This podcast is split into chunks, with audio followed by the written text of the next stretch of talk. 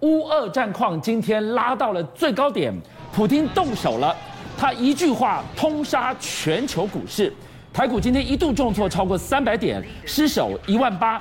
我们看到了他凌晨发表谈话，承认乌东两个亲俄共和国是独立，他到底有多强的杀伤力？美国立刻拉高防御层级，堪比古巴危机跟 Nine One One。世界大战要开打了吗？这句话如何掐住全球投资人的荷包？就像等了很久之后，普丁终于忍不住了，是他开始拿起他的刀叉，切下第一块香肠了，就是承认乌东两个地区，他认为他们是独立的共和国。是在今天在凌晨一出来之后，给全世界。下了一个震撼弹，是为什么呢？因为普京呢，不但讲了这两个地方，他承认了，而且他还特别强调，乌克兰也是他们历史上不可分割的一部分。但他就只是讲啊，他也没有打大炮，他匕首也没有打过去啊。可是这个时候，就是他马上就是维和部队，你看到吗？大量的坦克就开始集结了。而这件事情最严重的问题是什么？他撕毁了明斯克协议。所以美国也发现说，这个情势恐怕会要更要升高。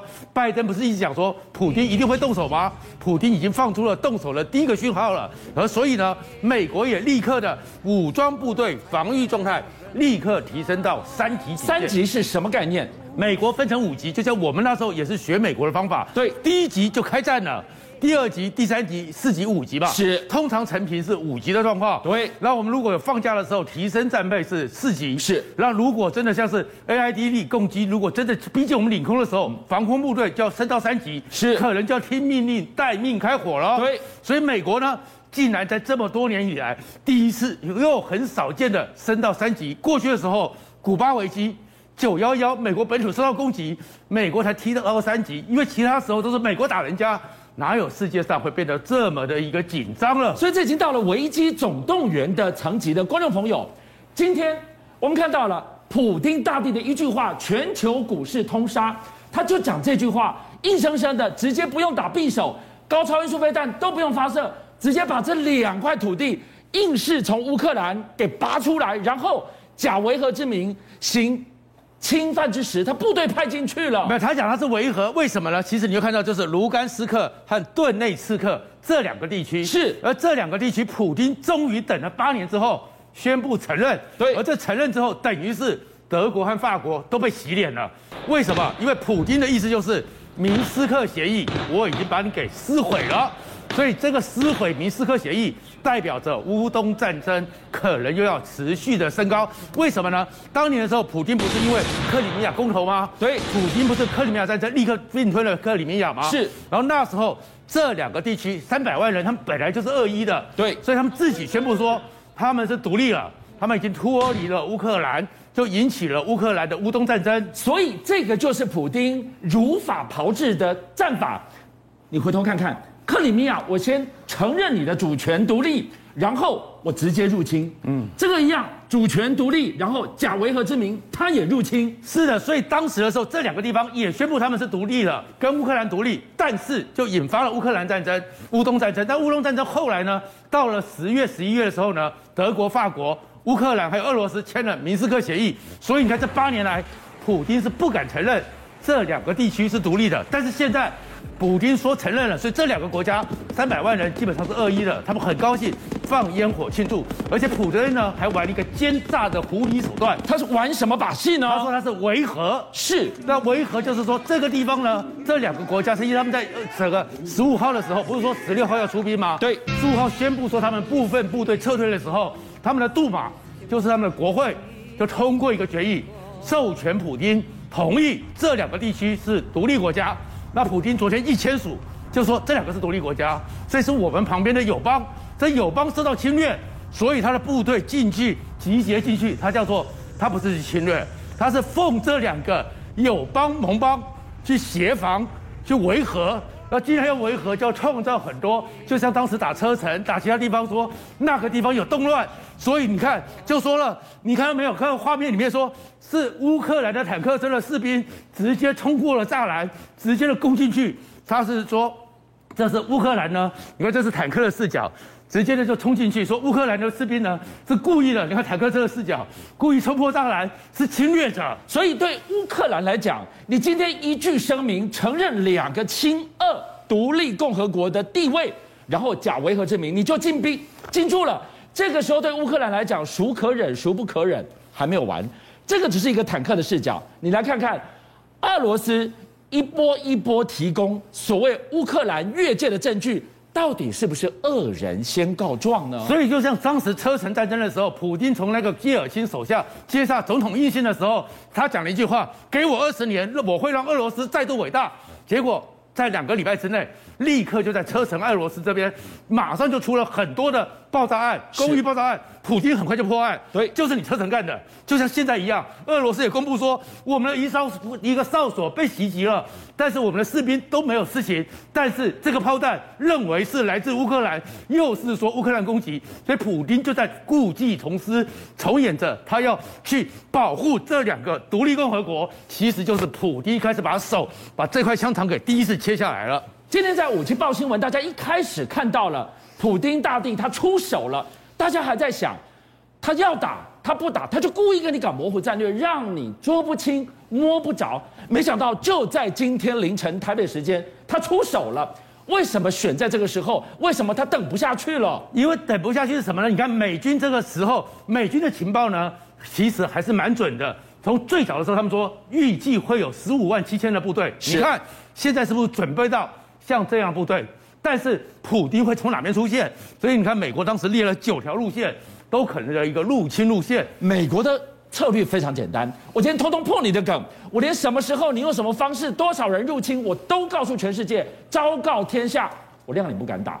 结果他真的入侵了，他没有入侵，他说是维和，是。所以普京其实就是，如果全面的整个乌克兰战争，美国还有欧盟、北约也吃定你，没有能力。但是他们没有想到。普京竟然敢把白纸黑字的明斯克协议说撕毁是就撕毁，这一撕毁之后呢，普京为什么他们认定，而普京也没有打算像刚刚一样九路大军全面进攻了？他为什么也等不下去呢？这再琢磨一下，就让你雾里看花，偏偏就选在现在。因为他演的军队，他国家的国力虽然最近人员涨价，他的外汇因为人员赚了一些，可是整个俄罗斯的国力挺得住吗？嗯、挺得住一个全面的战争吗？他是战斗部队，他是他是北极熊民族，他怎么会挺不住呢？因为解体之后三十年，是他们的公共建设、基础建设还有很多的物资其实是不够的。是，你看这是俄罗斯的社交媒体就公布，他的十五万大军都在边境这边集结的时候，就在一个废弃的车站里面，近百人也没有军营，也没有什么好的状况，全部挤在这边。导播，我们来看看这一张图，这个非常非常的震撼。这群人是谁？这是来自俄罗斯的士兵，他们是在什么样的空间？等于要入侵乌克兰的最前线的某一个哨所或某一个密闭的空间，怎么七横八竖躺在这里？因为他们的国家不是像美军一样，不是像北约部队一样，这些后勤补给都准备的很好。是，所以呢，只好临时的找了废弃的车站挤在这边。哇，大家一想说，也没有什么好的食物资源，也没有其他的，最重要的是，COVID-19 Omicron Omicron。会不会引起新的群聚，都有很大很大的压力。那我还没打就投降输一半的，直接病毒就把你打趴了。所以他一定会速战速决。是，所以你看到他现在就是第一块香肠乌东吃下来之后，后面可能再继续跟你对抗。然后另外一个情况是，普丁为什么这状况大家也都知道，所以包括乌克兰也知道，如果你在乌东之后继续往前挺进，嗯，往西挺进的时候会怎么样？会打你的生命线，因为普京的问题就可能出在于他的后勤队伍。太糟糕了，所以你的意思是说，今天时间要拉长，战线一拉长，后勤补给一拉长，对俄罗斯的军队来讲是极其不利，也是他们的软肋所在。因为俄罗斯过去的时候，他们最强大的就是他们有全世界非常紧密的铁路交通网。对，然后铁路交通网总共有二十一万条铁路，是横着来回去。可是铁路呢，有个麻烦。就是你的路线是被定点的，我可以攻击你。然后另外一个大军要开始往前挺进的时候，是，所以乌克兰讲说，美国北约不是给他们很多飞弹吗？对，我们不要浪费去打坦克，我们打他的货车，打货车之后呢，他的军队顶多只能挺进一百四十点八公里，他们的军队过不来，因为人员呐、啊，因为物资啊、食物啊过不来，所以乌克兰也准备是说我跟你拉长，那普京就觉得我继续跟你这样耗下去，所以我只要把俄罗斯的后勤补给、赖以为生的铁路交通实线打成了虚线，一段一段一段。你这个地方东西就过不来，人过不来，物资过不来，你怎么支援前线？所以他们这些人就会像我们的抑郁孤金王杰所唱的一样，家太远了。然后我们呢有忍不住的风，所以这也是他们一个状况。所以他不能够让当年抗美援朝人民解放军的长津湖的悲剧重演呐、啊。对的，所以他们也都知道。所以你会看到，可是呢，另外一个呢，在这个情况之下，大家也很担心什么？刚刚不是要九条路线？进攻吗？是。为什么密利会讲说七十二小时拿下基辅？因为拿下基辅之后，他不会并吞基辅，不会并吞乌克兰，扶持一个傀儡政权之后，他就会撤出去。所以国际上就说他只是。一个进去又出来，对不对？他只是去处理那边，但是他会做一件事情，就是拟定乌克兰人员名单。这有一份死亡名单，死亡笔记本上有一堆名单，而这些名单是什么？那些记者啊，那些反对分子啊，是有有影响力的人啊，通通给你关起来，一网打尽，一网打尽，通通把你抓起来，抓到哪里去了？抓到集中营。可是这个集中营呢，大家现在也发现有一位呢是过去的一个反抗的领袖，出来之后跟《纽约时报》那边讲。整个普丁呢，独裁者也进化了。过去的时候，我们知道在古拉格群岛、在集中营、在西伯利亚，就是做苦工嘛，就是很惨嘛。他现在不是，你过的呢，还过得好像还有房间，还有暖气，还有电视，感觉过得很好。可是会把你折磨到精神上会崩溃。里面到底多可怕的一个地方啊！二战我们想到的是纳粹，那都已经进入历史的灰烬了。他现在呢，不会让你做苦工，不会有刑求，不会有毒气室。但是呢，每天给你精神上的毒素，每一个小时，徐静香起床看电视，然后看什么？俄罗斯国家电台洗脑，洗脑。然后你看一看累了以后，一个小时之后，徐静香起床醒过来再看。